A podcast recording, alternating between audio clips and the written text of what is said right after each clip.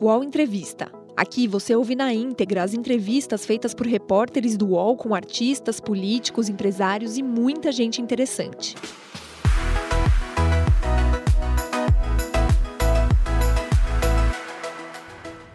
Olá, estamos aqui no estúdio da Folha do UOL em Brasília. Eu sou Leandro Colom da Folha ao meu lado, Felipe Amorim do UOL. O nosso convidado é o ministro Luiz Roberto Barroso, do Supremo Tribunal Federal. Ministro, obrigado pelo convite. Seja bem-vindo. Prazer estar aqui com vocês.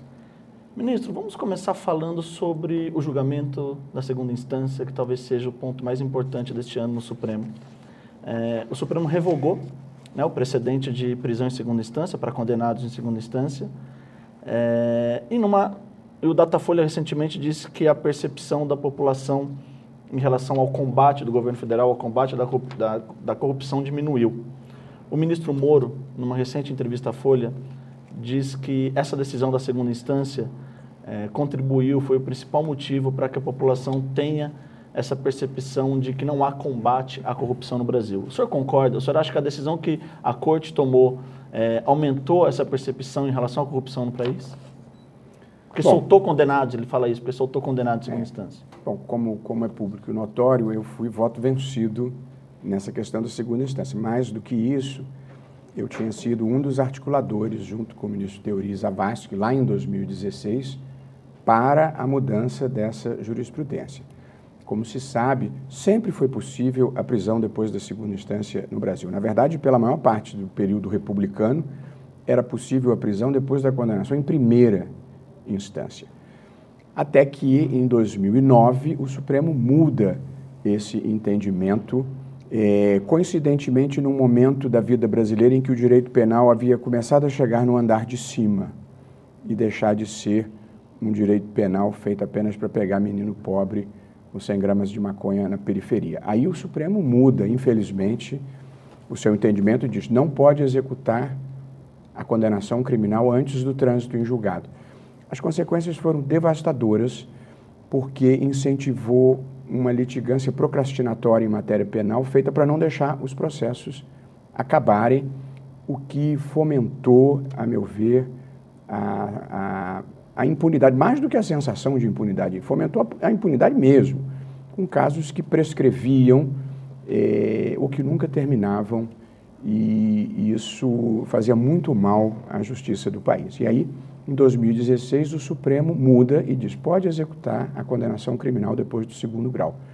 Mudou o cenário da persecução penal no Brasil, sobretudo na persecução da criminalidade do colarinho branco à frente à corrupção ativa, corrupção passiva, peculato, que é desvio de dinheiro, lavagem de dinheiro, que era uma criminalidade não alcançada pelo direito penal de uma maneira é, geral por razões ideológicas, estruturais da, da justiça brasileira. E aí, com o risco real da punição, você produz duas consequências muito importantes. A primeira é relativa ao principal papel do direito penal, que é funcionar com, com o que a gente chama de prevenção geral. As pessoas não delinquirem pelo temor de serem efetivamente punidas. Uhum. Em segundo lugar, estimulou as colaborações premiadas. O risco real da punição fez com que as pessoas procurassem, muitas vezes espontaneamente, o poder público para narrar malfeitos, coisas erradas e, sobretudo, no caso de corrupção e lavagem de dinheiro, se você não tem alguém do esquema, do lado de dentro, para contar o que, que foi feito, qual foi a trajetória do dinheiro, onde é que ele foi lavado e onde é que ele foi parar, é muito difícil você chegar lá. Portanto, a mudança e a possibilidade da execução estimulou colaborações premiadas que facilitaram o julgamento e a condenação de pessoas que viviam de desviar dinheiro público. De modo que eu acho que a decisão foi, infelizmente, um retrocesso.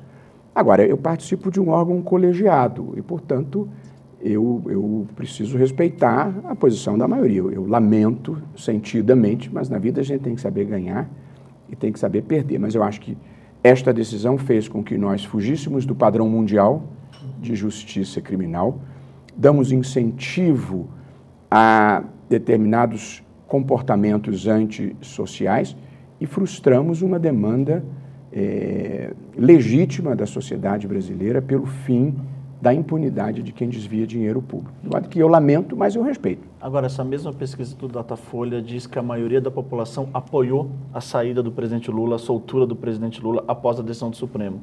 Como é que você vê isso, essa questão envolvendo o ex-presidente Lula? Olha, eu não participei de nenhum dos julgamentos criminais do presidente Lula, de modo que eu não conheço os processos, eu não tenho uma opinião própria sobre a justiça ou não justiça é, da condenação dele. O sujeito que vira juiz, ele se torna um árbitro imparcial da realidade, mas eu só julgo nos, nos autos. Portanto, é, acho que esses são sentimentos sociais legítimos, visões políticas, mas a mim não me cabe analisar isso. Além da decisão da segunda instância, o Supremo esse ano também julgou outros temas sensíveis em relação ao processo de corrupção, né, como a, a questão da competência da justiça eleitoral, a questão da ordem das alegações finais, e como, como o senhor avalia a atuação do Supremo nessa questão da, do combate à corrupção? Né? Porque foram fixados é, teses importantes. Né, sobre... E no caso das alegações, pegando carona aqui no Felipe, alguns processos, algumas ações penais têm sido é, suspensas, têm sido anuladas por causa da decisão do, do Supremo. É, o Supremo termina o ano, na sua opinião, colaborando para que uma, haja uma percepção é, de falta de combate à corrupção no país? Olha, eu também fui voto vencido tanto na questão das alegações finais, quanto na questão da mudança de competência para a justiça eleitoral, decisões que eu é, lamento, é, porque, a meu ver, não eram juridicamente corretas, nem correspondiam aos legítimos sentimentos da sociedade. Mas, de novo, gente, na vida tem que saber ganhar e tem que saber perder. Observação que eu faria, que considero importante, o Brasil vive um momento de transição há uma velha ordem sendo empurrada para a margem da história. Uma velha ordem em que era legítima a apropriação privada do Estado e o desvio rotineiro de dinheiro público. Essa ordem está sendo empurrada para a margem da história, mas ela ainda é poderosa e, e está presente em muitos ambientes, porque as coisas erradas se naturalizaram de uma tal forma no Brasil que as pessoas nem percebem que elas são coisas erradas. E há uma nova ordem querendo nascer, com a criação de instituições políticas e econômicas verdadeiramente inclusivas, uma nova ordem em que a sociedade deixou de aceitar o inaceitável. Nós estamos justamente neste processo de transição. A velha ordem ainda tem muita força política e tem representantes em muitas partes da vida institucional brasileira mas acho que esse é um processo histórico de transformação e de mudanças de paradigma. Portanto, quando você está mudando de uma velha ordem para uma nova ordem, você precisa ter um pouco de paciência, porque a história tem o seu próprio tempo. De modo que, às vezes, eu até me aborreço, mas dificilmente eu me desespero, porque acho que a história está caminhando na direção certa. Há uma passagem famosa do Gramsci, conhecida em que ele diz o velho está morrendo e o novo ainda não nasceu, mas há um complemento nessa frase que às vezes passa despercebido. Quando ele diz entre a morte do velho e o nascimento do novo, surge uma grande variedade de situações mórbidas. Os processos de transição não são lineares, mas esse trem já saiu da estação.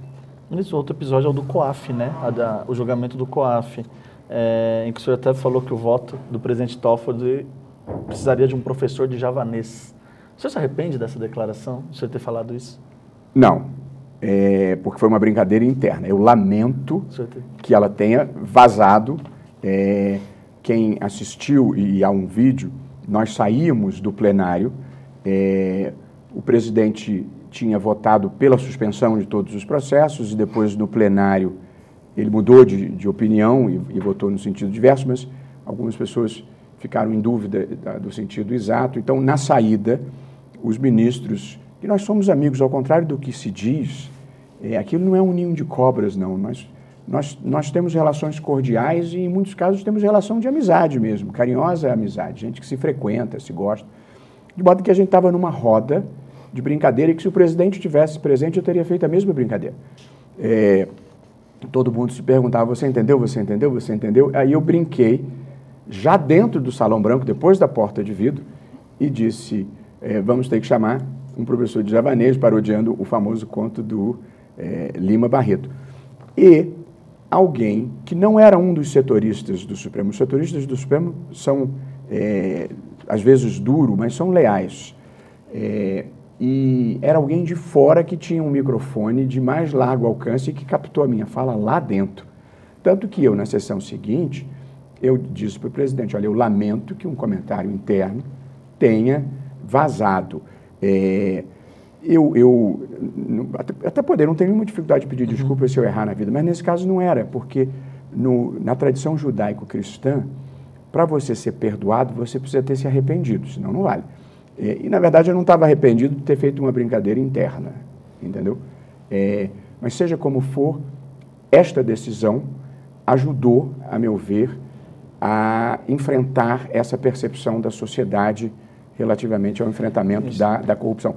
Eu reconheço que a sociedade tem essa percepção em muitas situações, reconheço que a sociedade tem tido uma postura crítica em relação ao Supremo, é, mas acho que esta decisão, e mais depois a do ICMS no final do ano, ajudaram a mudar ou a atenuar essa percepção. Mas é preciso entender o Supremo é, dentro de um país que faz uma transição muito uhum. importante de uma velha ordem para uma nova ordem e os processos de trans, transição não são lineares.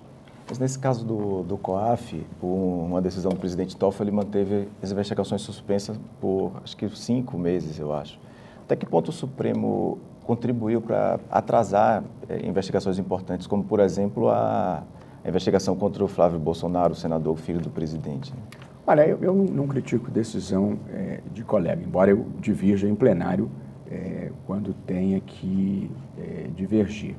Mas eu, pessoalmente, Felipe, tenho trabalhado para uma reconstrução do direito penal brasileiro, que, a meu ver, ele deve ser moderado, sério e igualitário. Nós temos problemas nos três frontes é, o direito penal brasileiro é duríssimo com os pobres e extremamente manso com o andar de cima, com os ricos. É muito mais fácil, a frase é, já, já virou um lugar comum, mas é verdadeira. É muito mais fácil prender um menino na periferia com 100 gramas de maconha do que prender um agente público ou privado que tenha desviado 100 milhões de reais. As leis facilitam isso, a ideologia do judiciário facilita esse tipo de, é, de, de, prática. E eu trabalho para mudar. Quer dizer, o direito penal ele deve ser moderado para ricos e para pobres. Segundo lugar, embora moderado, ele deve ser sério. É, o direito penal tem um grande papel, que é funcionar como prevenção geral, dissuadir as pessoas de cometerem crimes. É muito melhor evitar o crime do que puni-lo depois. Portanto, um direito penal minimamente sério e efetivo diminui a criminalidade. Não é verdade que ele aumenta o encarceramento, ele diminui o encarceramento. Se as pessoas, isso vem desde o Beccaria e vai até o Foucault. Se as pessoas tiverem a percepção de que é provável que venham a ser punidas se fizerem alguma coisa errada, elas não fazem. Portanto, o direito penal tem que ser sério e tem que ser igualitário. No Brasil ainda existe a percepção de que existem algumas pessoas que são imunes, que estão acima da lei, e que existem outras que são invisíveis, que estão abaixo da lei. Essas são as vítimas da violência no Brasil, das batidas policiais cruéis, das balas perdidas, das invasões de domicílio nas favelas. Eu, é, portanto, trabalho por um direito penal igualitário, é, ou até que ele pode ser mais manso no andar de baixo, mas eu trato com seriedade corrupção ativa, corrupção passiva, lavagem de dinheiro, peculato. Esses são crimes que as pessoas imaginam que não, que não são crimes violentos, mas eles produzem consequências muito graves. A corrupção mata. E, e por isso eu acho que nós temos que ser sérios, nos, sérios dentro da Constituição e dentro das leis, mas sério, e, e romper com o compadrio tradicional da classe dominante brasileira, que só considera crime aquilo que não há alcança. O senhor fez referência a essa questão do sentimento social, né? E em julgamentos o senhor já disse que o Supremo pode até perder uma, uma parte da legitimidade se não corresponder a esse anseio da sociedade. Qual deve ser, de fato, o peso da opinião pública na atuação do Supremo? Felipe, é, o papel do Supremo é interpretar a Constituição. Esse é o seu principal papel. Só que você não interpreta a Constituição num vácuo, você interpreta num determinado momento e num determinado lugar. Numa democracia, todo poder é representativo. Ninguém exerce poder em nome próprio ou no próprio interesse. Todo mundo exerce poder em nome da sociedade e no interesse da sociedade, inclusive o Supremo Tribunal Federal. Portanto, a Constituição deve ser interpretada de acordo com os interesses da sociedade. Isso é diferente de opinião pública, porque a opinião pública ela é passional, ela se move por sentimentos de momento. E a Constituição existe justamente para filtrar a opinião pública e filtrar o sentimento social. Porém, uma vez filtrado o sentimento social pela Constituição, se ele passar, eu acho que o Supremo fará muito bem de atender ao sentimento social, como fazem todos os tribunais constitucionais do mundo. A regra é esta. A exceção é você ser contra-majoritário. E às vezes você precisa ser contra-majoritário. Às vezes a multidão se apaixona, a multidão quer linchamento. E, evidentemente, um tribunal não pode permitir isso. Porém, passado o sentimento social pelo filtro da Constituição, é simplesmente natural que um tribunal constitucional corresponda ao sentimento social. E, se prolongada e persistentemente um tribunal frustrar os sentimentos, eu não estou falando do Supremo, estou falando em teoria constitucional, se prolongada e, e, e persistentemente um tribunal frustrar o sentimento social, ele se deslegitima, ele perde credibilidade e tribunais não têm nem armas, nem chave do cofre. Você vive é de credibilidade, da legitimidade social, do reconhecimento de que você está julgando com competência técnica e imparcialidade. O grande problema da segunda instância não é o fato de um colega pensar diferente de mim.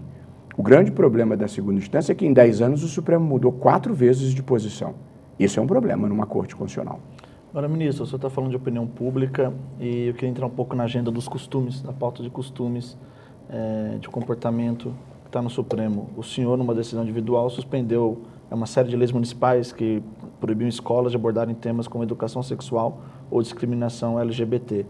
É, e o governo Bolsonaro ele tem uma pauta muito conservadora nos costumes. Como é que o senhor acha que o Supremo tem que abordar isso? O plenário do Supremo, não estou falando só na em questão individual, ele tem que discutir esses assuntos? Leandro, eu diria que há três fenômenos diferentes ocorrendo no mundo, em geral, e com algum reflexo no Brasil. Um é uma onda conservadora. Dois é uma onda populista. E três, uma onda autoritária. Eles são fenômenos diferentes. O problema é quando eles se justapõem, quando eles se juntam. E aí você tem precedentes recentes e perigosos que levam a uma certa crise da democracia no mundo. Países como Hungria, Polônia, Rússia, Turquia, Filipinas, Venezuela, eh, Ucrânia, Geórgia, Nicarágua, todos esses países vivem o que a, em teoria constitucional, em ciência política, tem sido chamado de recessão democrática, ou legalismo autoritário, ou democracias iliberais. É, em alguns países isso foi muito grave a ponto de comprometer, porque a, a, a, erosão democrática no mundo contemporâneo já não vem, como nos anos 60 e 50, por golpes militares. Vem por líderes que são eleitos nas urnas. E em todos esses exemplos, a erosão democrática se deu por presidentes ou primeiros ministros eleitos. Portanto, há um processo histórico no mundo que envolve conservadorismo, populismo e autoritarismo, que é preciso estar atento. É, eu não acho que a democracia no Brasil esteja em crise e acho que conservadorismo não tem a ver com autoritarismo. Uhum.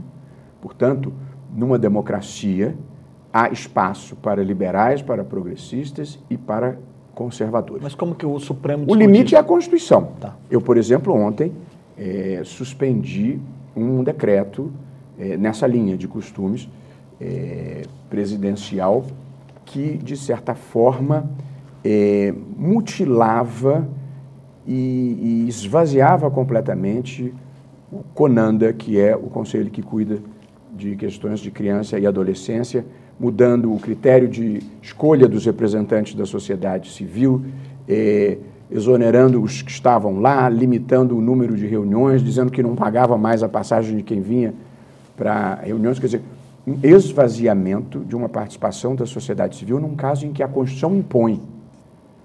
Portanto, o limite do conservadorismo é o que dispõe a Constituição. E a Constituição defende a liberdade de expressão, a liberdade de cátedra, a liberdade de informação, a liberdade de ensinar e a liberdade de aprender. E, portanto, eh, eu considero um dos grandes equívocos do debate público brasileiro achar que o problema da educação básica no Brasil é escola sem partido, ideologia de gênero ou saber se 64 foi golpe ou não foi golpe. Os problemas não são esses. Eu até gostaria de falar disso um pouco mais à frente. Portanto, a agenda conservadora é legítima numa democracia. O limite é o que estabelece a Constituição. Como o senhor situaria o, o, o, Brasil dentro dessa análise sobre a erosão democrática que, que o senhor citou agora? O Brasil, o país vive isso? Acho que o Brasil vive dos, dos três fenômenos. Acho que o Brasil vive certamente um momento conservador. É, acho que no mundo inteiro, vale para os Estados Unidos, para o Reino Unido e para o Brasil, a política é, incorporou um componente populista. Acho que nós não vivemos uma onda autoritária. Acho que as instituições estão funcionando, o Congresso já rejeitou medidas provisórias do presidente, o Supremo já declarou inconstitucionais decisões do presidente. As instituições brasileiras, elas são sólidas. Porém, é, eu acho que o papel de uma Suprema Corte é estar atento, porque a desconstrução democrática no mundo contemporâneo, como eu disse, já não vem mais por golpes, ela vem pela retirada de alguns tijolos que compõem os pilares da democracia. Se você olhar a experiência uhum.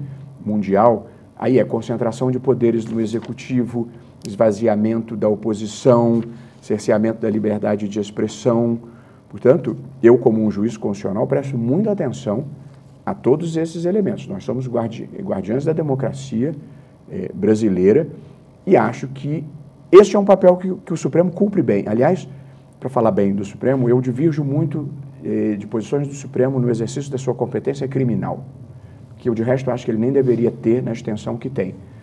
Mas o Supremo é um tribunal relativamente coeso, bom, progressista nas questões que dizem respeito a direitos fundamentais.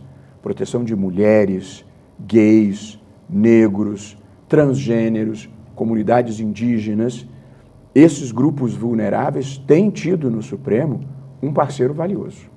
Ministro, vamos falar um pouco de eleições. O senhor vai estar à frente do TSE oh, nas próximas eleições municipais. É, eu acho um grande desafio da Justiça Eleitoral tem sido, e foi nas, nas, últimas eleições de 2018, o combate às fake news. É, como é que o senhor está trabalhando? O senhor tem alguma estratégia, algum plano?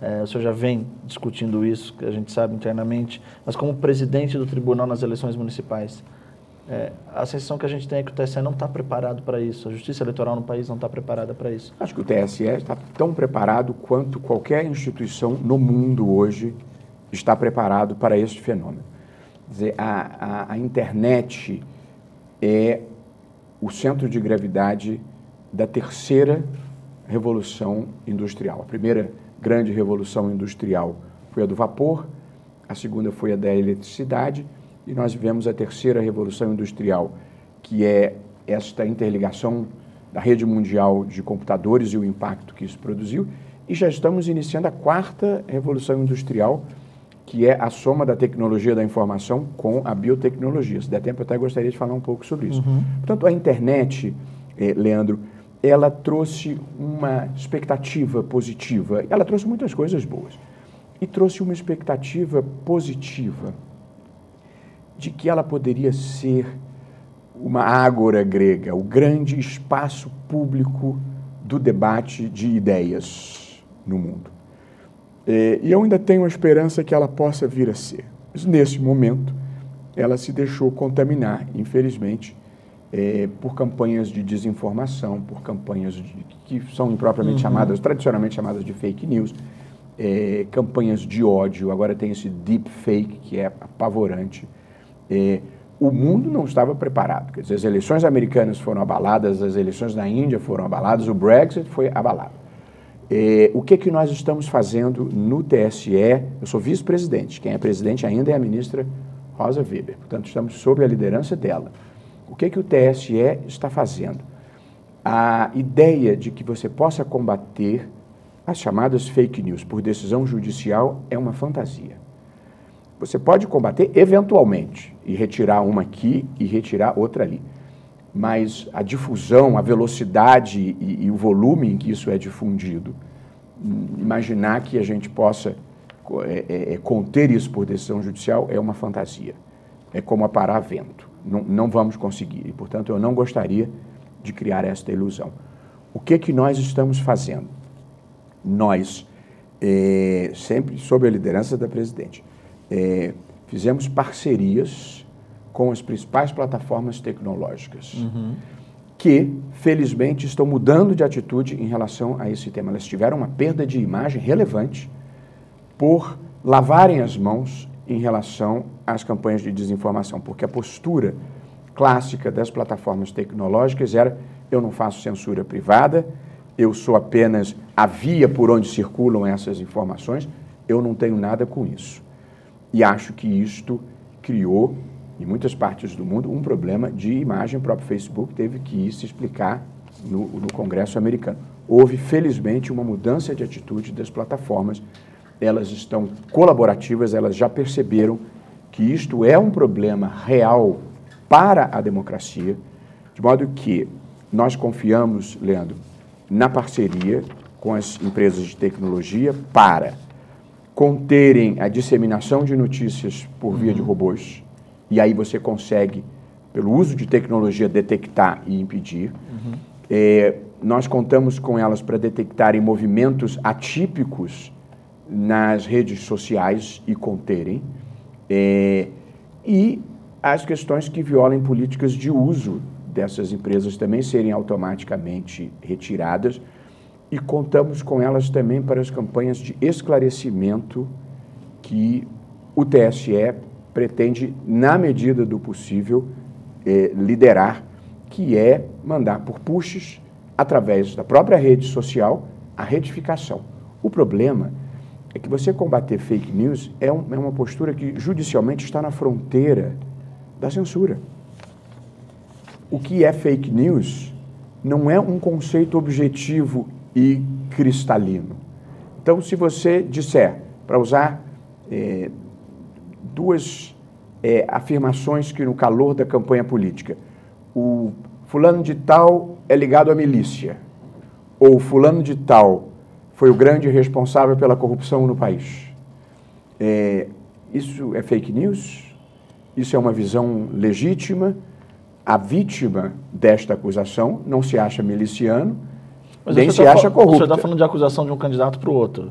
Ou circulam na rede social é, gente hum. que diz fulano é corrupto, fulano é miliciano. Mas sites falsos de notícias é, são os que mais influenciam nas eleições. Eu dei o exemplo de, de duas acusações é. graves que é, geraria o debate sobre ser censura ou não ser censura, retirar isso.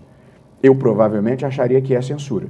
Portanto, eu acho que essa é uma informação que tem que circular e a sociedade é que tem que separar o joio do trigo. Agora, ministro, além dessa questão da, de uma informação pontual sobre o candidato A ou B, o, o inclusive, tem as, é, um, ações de investigação judicial que apuram a suspeita de ter sido montada uma estrutura de disparo em massa de mensagem, e possivelmente com esse conteúdo de desinformação. Foi né? até uma revelação da Folha durante é. a campanha de 2018. O, o TSE está preparado, a Justiça Eleitoral está preparada para punir campanhas que tenham feito esse tipo de, de uso irregulada. Dá para evitar isso nas eleições municipais? Evitar só por via tecnológica, para falar francamente, salvo exceções.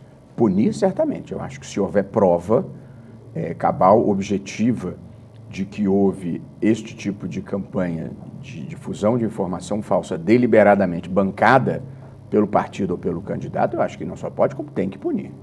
Acho sim. Mano, ministro, é o relator da... A prova não é fácil, no entanto, porque muitas vezes isso vem de fora do país, inclusive. O senhor é o relator da chamada candidatura avulsa, né? daquela discussão dos uhum. candidatos de políticos sem partido, para as pessoas entenderem do que se trata. É, como é que o senhor vê essa situação? Isso não pode aumentar a, a rejeição à política? Mais candidatos, sem partidos?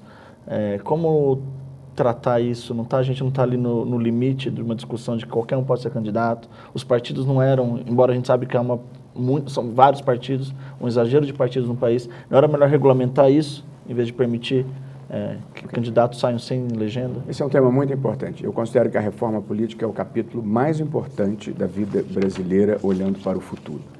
E a candidatura avulsa é um tópico menor, bem menor, dentro da reforma política. O que, que aconteceu? Há um caso concreto no Supremo.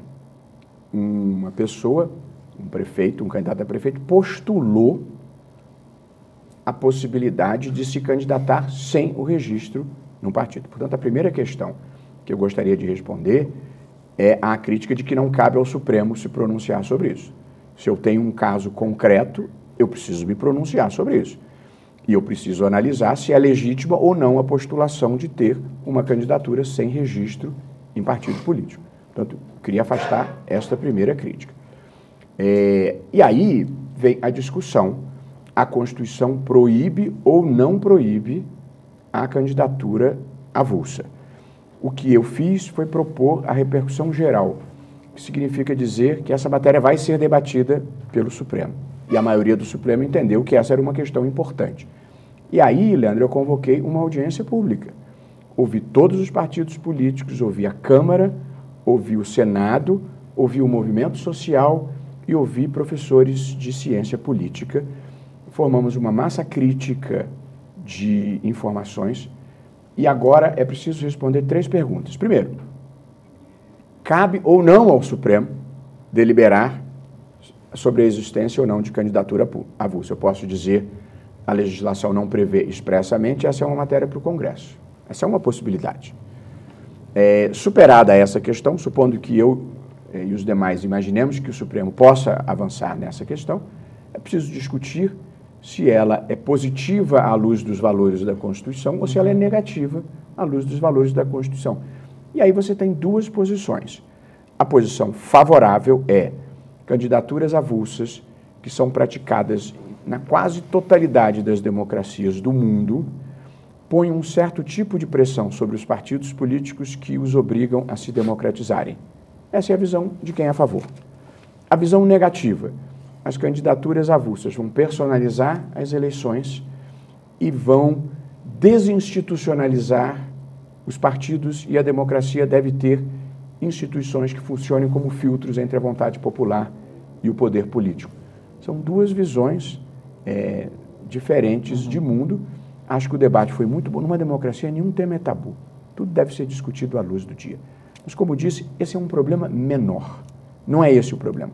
O problema do sistema político brasileiro é que ele é caro demais, tem baixa representatividade e dificulta a governabilidade. O sistema eleitoral para a Câmara dos Deputados é um sistema de voto proporcional em lista aberta.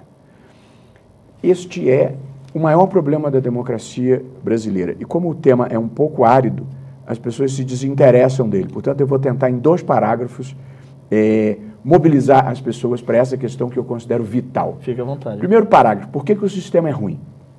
Porque na, no voto proporcional em lista aberta, o eleitor vota em quem ele quer. Essa é a parte boa.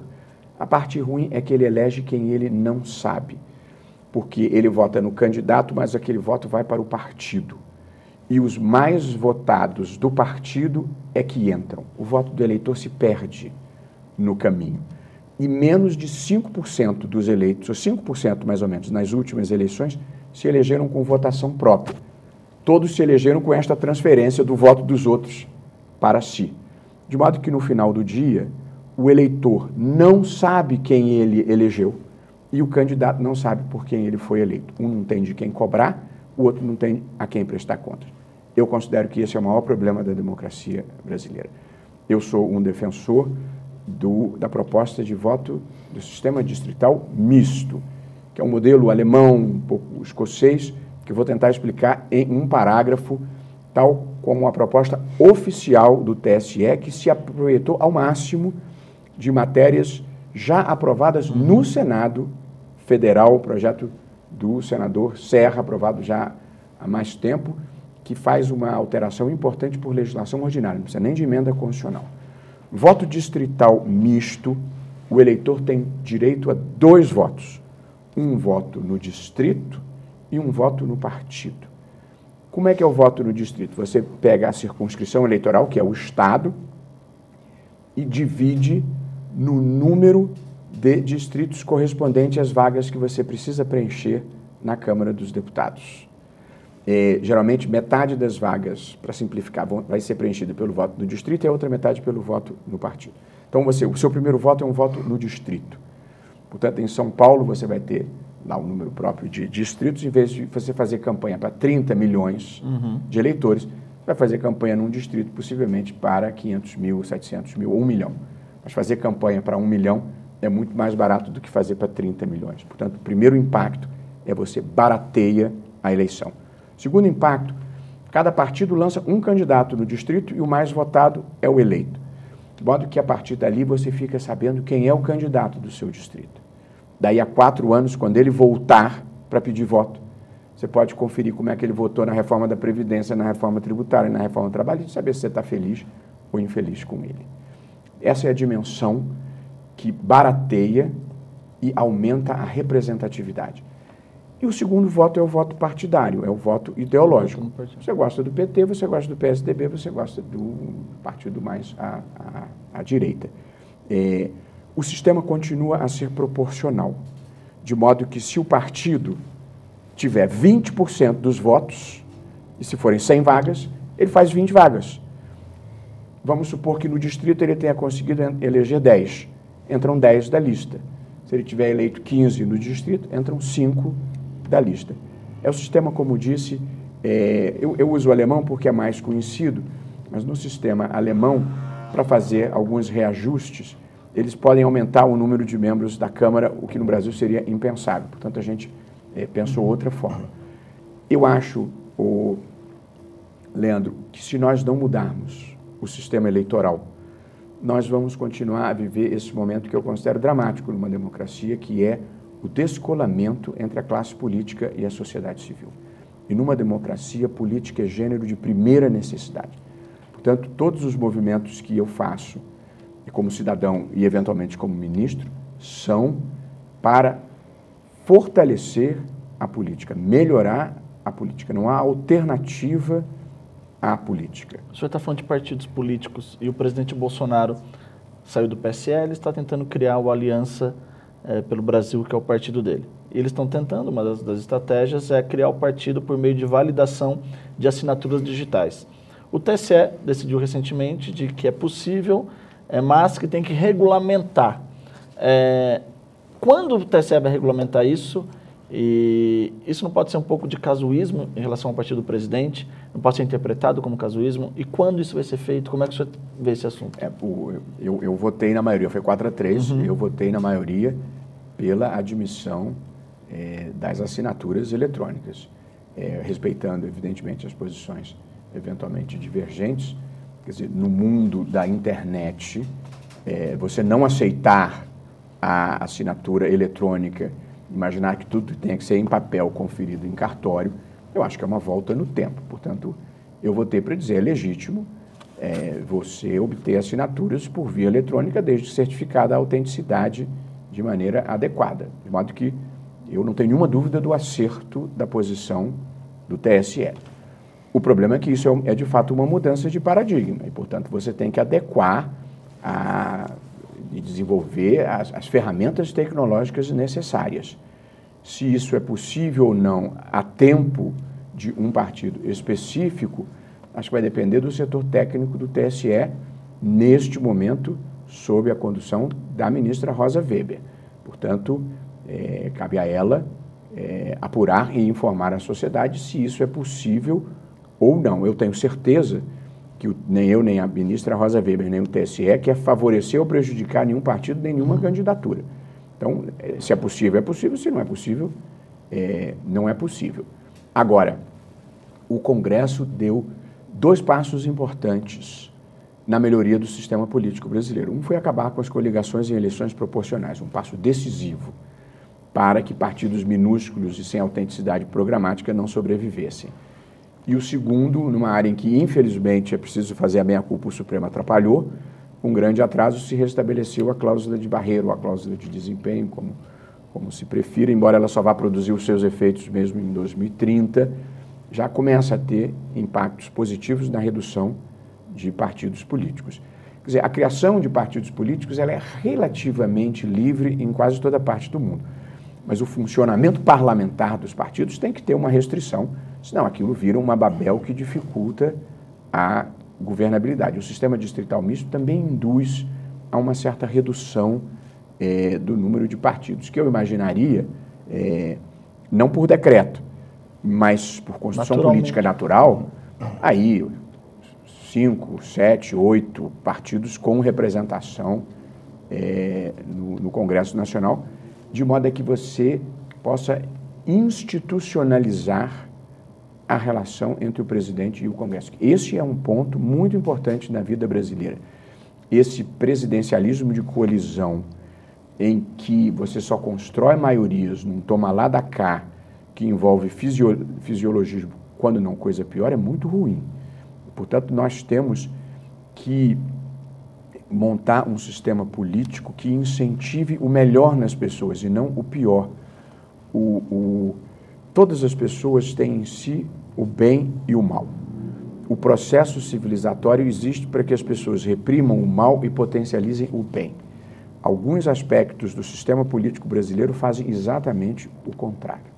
Ministro, sobre o financiamento de campanha, né? o Congresso votou um fundo de 2 bilhões de, de, reais de dinheiro público para ser usado nas próximas eleições. Como o senhor vê essa questão do uso do, de recursos públicos para a eleição e como fica a questão do combate ao Caixa 2 dentro desse sistema? Essa talvez seja a pergunta mais importante da, da nossa conversa.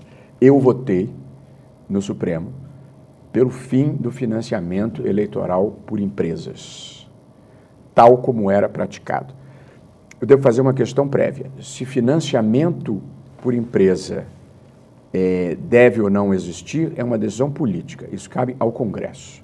Eu sou contra e vou dizer por quê, mas essa é uma decisão política que cabe ao Congresso. Mas o modelo que nós tínhamos de financiamento eleitoral por empresas era a expressão da imoralidade administrativa e da, da falta de decência constitucional. Por qual razão? o, o, o candidato o partido podia, o, o, perdão, a empresa podia tomar dinheiro emprestado no BNDES e financiar o candidato da sua preferência. Ninguém pode achar que isso é moral. E o escândalo da JBS bem demonstrou a extensão da, do caráter mafioso desse modelo. Em segundo lugar, o, a empresa podia apoiar os três candidatos, como aconteceu na eleição. O candidato apoiou a, a, empresa apoiou o candidato Aécio, a candidata Dilma e a candidata Marina. Se a empresa está apoiando os três, é, evidentemente não está exercendo direito político para quem acha que a empresa tem direito político. Ou ela foi achacada, ou ela está comprando favores futuros. Qualquer uma das duas hipóteses é péssima. E, em terceiro lugar, não havia nenhuma restrição a que a empresa que financiou a campanha depois fosse contratada diretamente pela administração pública. De modo que o favor privado, que foi a campanha, a doação para a campanha, era paga com o dinheiro público do contrato administrativo. O, modelo era uma indecência e, portanto, era preciso derrubá-lo. É, aliás, uma indecência que nos trouxe a este quadro de corrupção estrutural, sistêmica e institucionalizada que campeia no Brasil, sobre a qual a gente não falou, mas devia ter falado. É, portanto, era preciso derrubar aquele modelo. E eu circulo pelo Brasil, eu falo em toda parte, em instituições acadêmicas, instituições empresariais, instituições de trabalhadores. É, e quando você vai em eventos de empresas, e eu estive num específico, mas não vou mencionar o nome, num banco, os dirigentes me disseram que foi a melhor coisa que aconteceu. Porque no, no, quando chegava as eleições, nós éramos achacados para doar dinheiro. E sociedade anônima não pode doar dinheiro fazendo liberalidade. Se você está doando dinheiro, você tem que ter uma contrapartida para o seu acionista. Portanto, você corrompe o processo eleitoral com a troca de favores. Política tem que ser um exercício de cidadania e não de dinheiro. Eu não sou ingênuo de achar que o dinheiro não tem algum papel, mas a gente não deve potencializar esse papel do dinheiro. Eu acho que o financiamento público, esse desse fundo de 2 bilhões a que você se refere, ruim como seja, é melhor, do que custa menos para o país do que o potencial de corrupção e de decisões erradas que se tomam pelas motivações erradas do financiamento privado. Mas eu sou a favor mesmo é do financiamento privado pela cidadania. Os partidos vão ter que encontrar um mecanismo de mobilizar a cidadania a participar. E, portanto, é o cidadão que tem que dar a sua. Esse partido que eu quero que, que ganhe, eu vou dar a minha contribuição para esse partido. Portanto, eu sou a favor do financiamento privado por pessoas físicas, com a mobilização da cidadania, crowdfunding, usa a internet, usa os meios de comunicação e vai buscar dinheiro. Nós temos no Brasil essa mentalidade difícil de mudar, que nós temos que mudar, que é o oficialismo, a onipresença do Estado em todas as dimensões. E, portanto, o, o sindicato ele não quer conquistar o empregador, ele, ele quer, o empregado ele quer conquistar o Estado para impor a contribuição sindical compulsória o, o, empresário, em muitos espaços, ele não quer con, con, conquistar o consumidor, ele quer con, conquistar o Estado para ter o financiamento público e a reserva de mercado. E a política também quer conquistar o Estado para financiamento público. A política tem que conquistar o cidadão, o empresário tem que conquistar o consumidor e o sindicato tem que conquistar o empregado. Tem que acabar com essa história de todo mundo que quer conquistar o Estado. Ministro, a gente está indo para o finalzinho aqui, uma última pergunta. É, nos últimos meses, o filho do presidente Bolsonaro, Eduardo Bolsonaro, falou em AI-5. O ministro da Economia, Paulo Guedes, também tocou no assunto. O presidente Bolsonaro postou um vídeo em que compara o Supremo a uma hiena que acosta o governo. É, teve aquele vídeo do Eduardo Bolsonaro que fala da, de fechar o Supremo. É, Para finalizar, há um risco à democracia? Como que o Supremo tem que se comportar perante esses movimentos? Eu acho que a, a democracia é feita de um varejo político que não há ameaça. E eu acho que esses exemplos é, que você deu, eles estão no varejo político, às vezes dos excessos, eventualmente excessos criticáveis, mas eles não representam ameaça às instituições. O que eu considero ameaça é, às instituições, eu acho que o Supremo é, cumpriu bem o seu papel. Portanto, não pode reeditar medida provisória transferindo a demarcação de terras indígenas se ela já foi rejeitada pelo Congresso. Acho que o Supremo fez bem.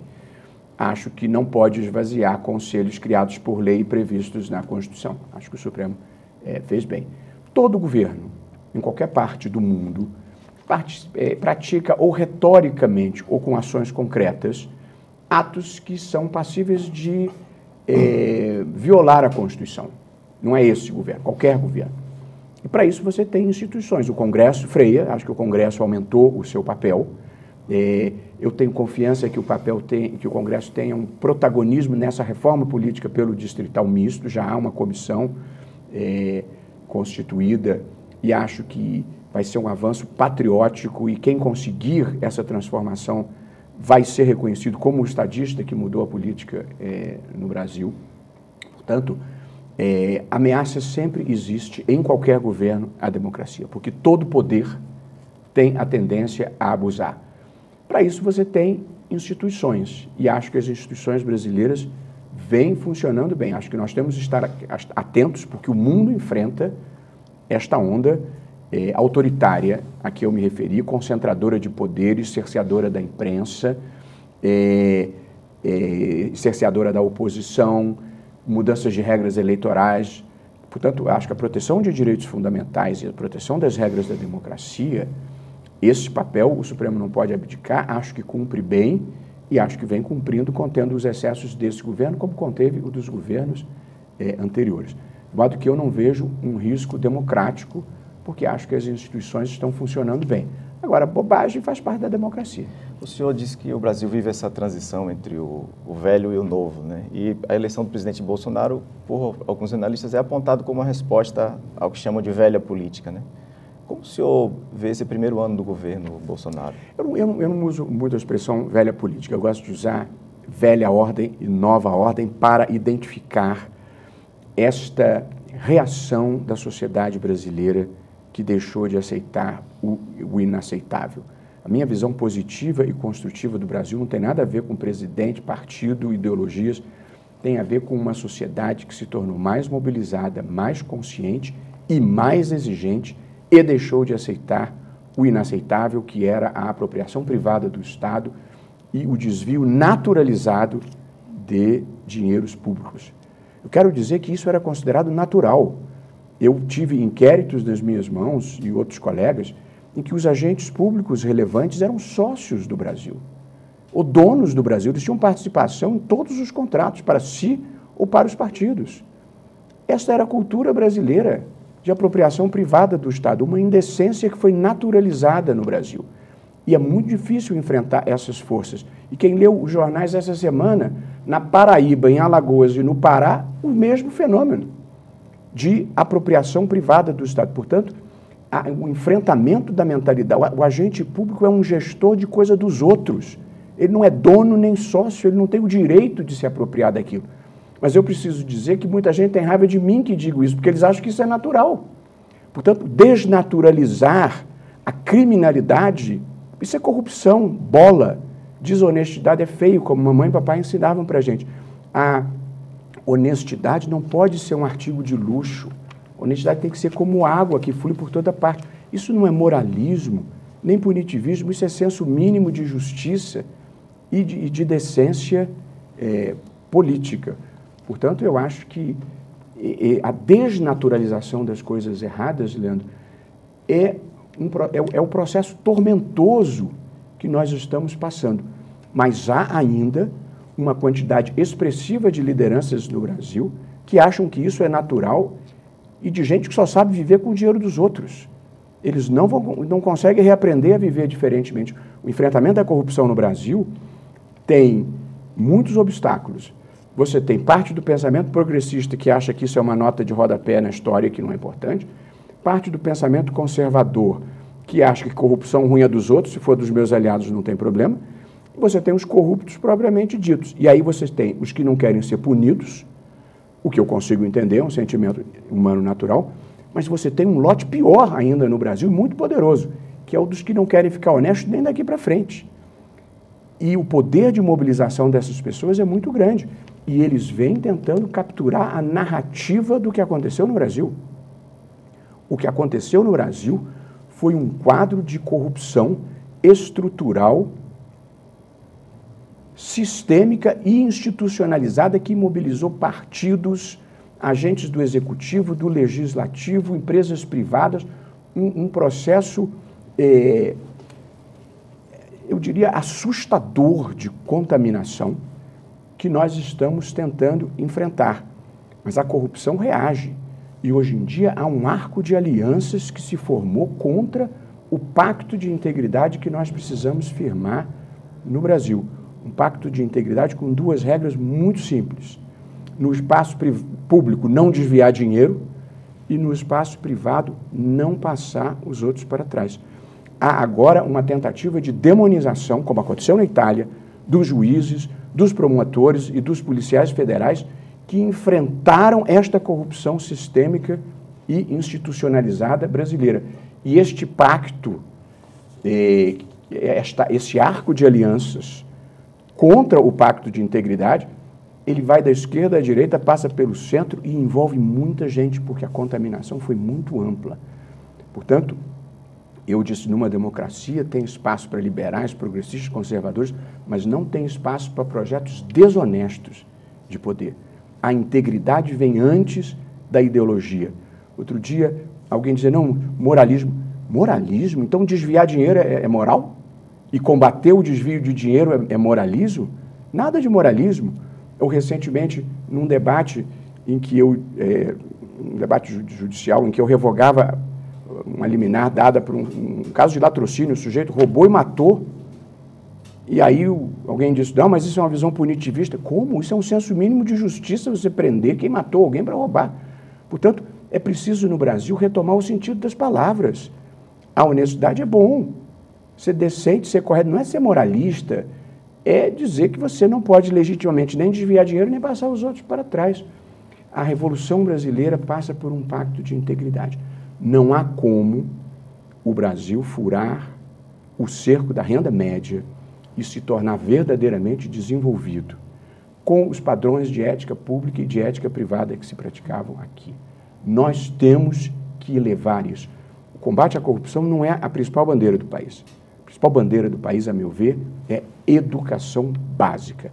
Aí nós estamos errando muito. Essa tinha que ser a prioridade nacional.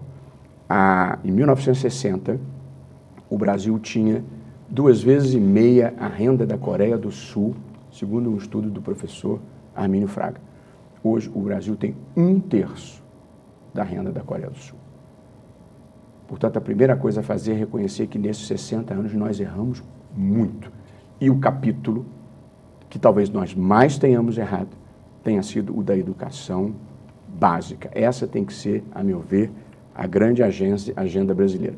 Ficamos para trás da Coreia por excesso de estatismo, excesso de reserva de mercado e apropriação privada do Estado, que são temas que nós já discutimos aqui é, na medida do possível. Ministro, muito obrigado pela presença, por ter aceitado o nosso convite. Terminamos aqui.